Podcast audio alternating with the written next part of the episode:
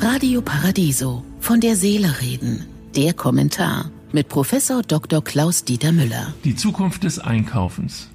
Der massive Abbau bei Karstadt Kaufhof nur ein Sparkonzept oder das Ende der Kaufhausära? Der stationäre Handel hat die wunderbare Aufgabe, sich komplett neu erfinden zu dürfen. In den letzten 15 Jahren hat der Onlinehandel den Einkaufsort virtualisiert und jederzeit verfügbar gemacht. Das geht nicht ohne Veränderung des Konsumverhaltens einher, schreibt die Organisation aller Markenartikelhersteller. Der Konsument von heute ist ein absoluter Profi, der alle Informationen über Preise, Verfügbarkeiten und Qualitäten in Sekundenschnelle parat hat. Was aber immer bleiben wird, der Konsument ist ein Mensch, der emotional reagiert und unterbewusst handelt.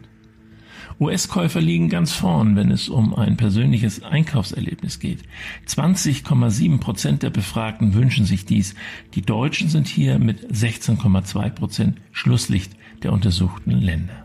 Mehr als die Hälfte der Deutschen ist besorgt über die Entwicklung der Wirtschaft und über die unsicheren Aussichten zur Dauer der Pandemie.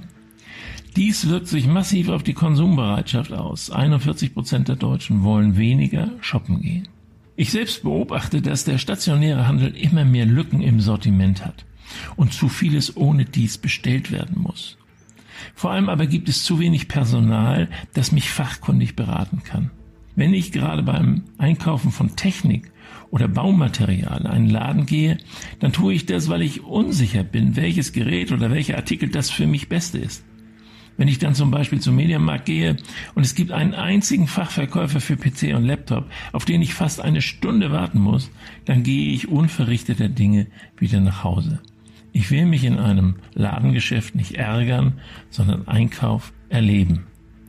Mehr Service, mehr Abwechslung, mehr Auswahl im Laden als auf der Plattform und nicht umgekehrt. Mein Apotheker verspricht mir, wenn ich ihm nachweisen kann, dass ein Medikament woanders günstiger ist, dann bekomme ich auch bei ihm den günstigsten Preis. Vielleicht auch eine lohnende Strategie für den Einzelhandel. Ich wünsche Ihnen einen glücklichen Tag, aber bleiben Sie achtsam.